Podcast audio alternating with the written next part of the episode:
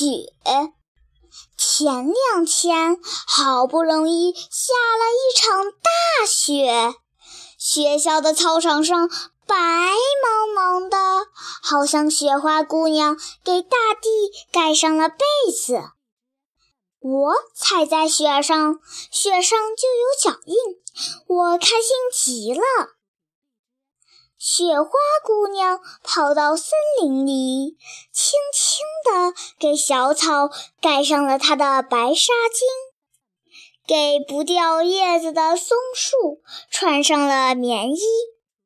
几个小朋友跑到森林里，指着雪花姑娘的白纱巾说：“看，这里有好多雪。”雪花姑娘指挥着雪花，让雪花像一只只白色的蝴蝶，在空中翩翩起舞。